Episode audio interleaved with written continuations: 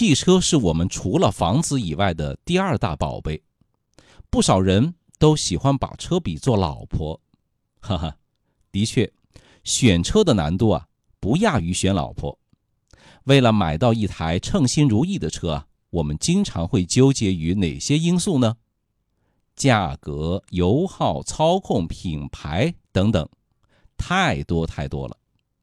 当您将这些因素再三的考虑，决定掏钱之前，打住打住，哈哈！我问您，知道什么是保值率吗？保值率是个什么鬼？顾名思义哈，保值率是指车辆的出手价与入手价的比值。举个例子，二零一六款迈腾一点四 T 手自一体舒适型，新车价是十九点九八万，三年以后呢？能卖到十三点八万，保值率啊就是百分之六十九点二。这个除了看气质，买车时一定要考虑保值率。那么影响汽车保值率的因素都有哪些呢？首先是价格稳定。选择一款价格稳定的车啊，就像选择了一个体制内的女公务员，收入稳定，工作体面，会让您的生活。妥妥幸福。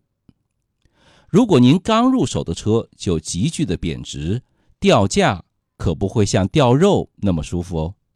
其次是车身的颜色，保值率高低还和大家喜欢什么颜色的车有关。很多朋友喜欢花哨的，买个土豪金、脑残粉固然拉风，但转手就不容易了。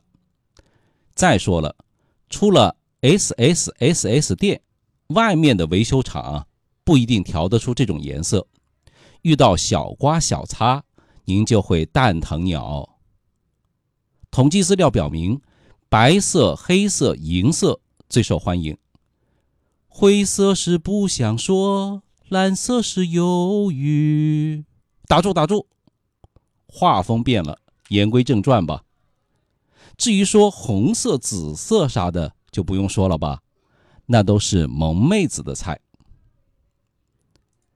最后是品牌知名度和保有量，一定要买路上跑得多的车，国民神车、畅销车，相对冷门车的保值率当然高一点点。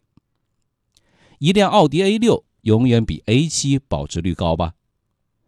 更重要的一点是什么呢？